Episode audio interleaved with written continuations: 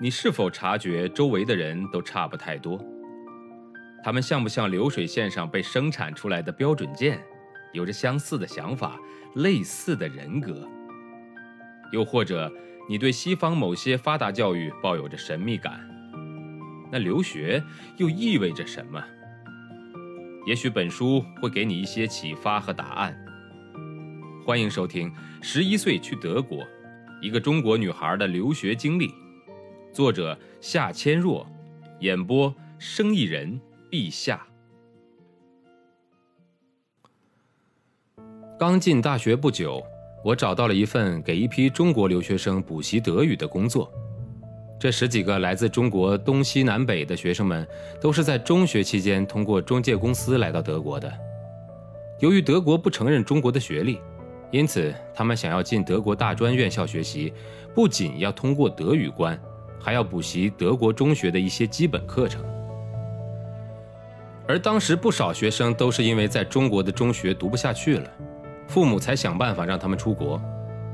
在中国时就不喜欢学习，到了德国也不可能一下子改变。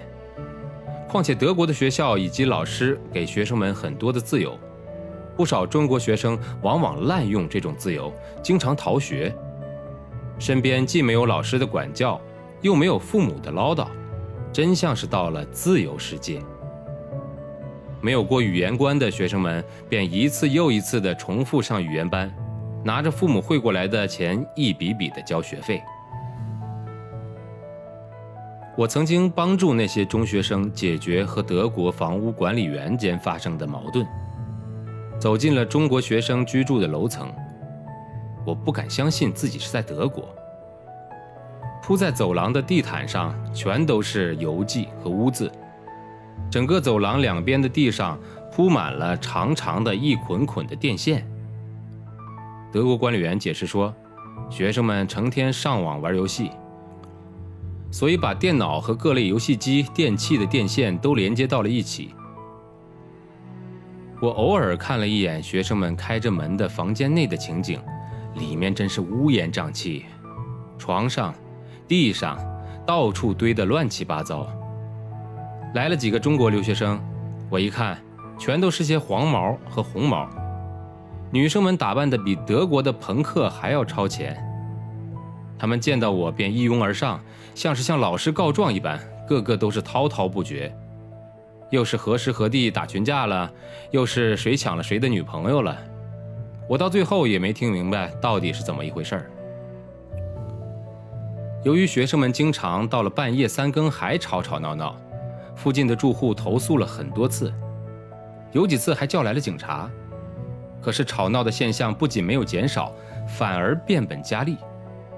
我把管理员的意见翻译给学生们听，可没想到有些学生竟然觉得管理员是多管闲事。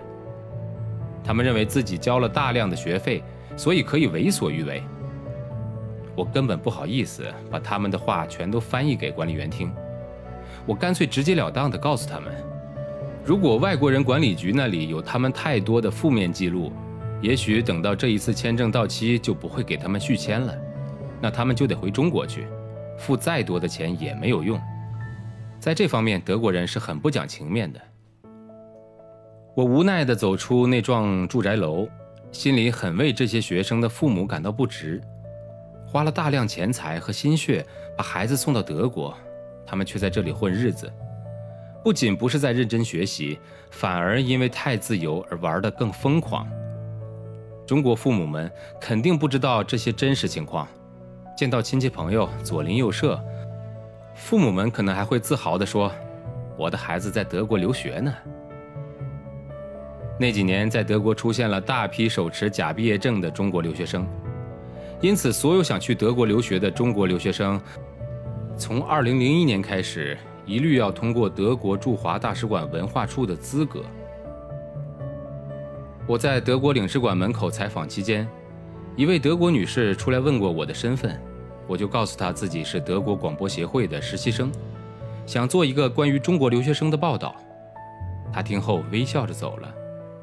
结果我刚回到弗里德里希女士的办公室，就被她好好的批评了一番，责问我为什么没有经过使馆的同意就自说自话的在那儿采访。他使馆的朋友打电话来证实我的身份，弄得他很不好意思。对于自己欠考虑的行为，我向德国记者道歉，但也解释说，我只在使馆门外采访，想利用学生们排队的时间，整个过程是悄悄的进行，并没有大张旗鼓，希望没有妨碍或者影响到任何人。本章节演播告一段落，感谢收听，欢迎关注。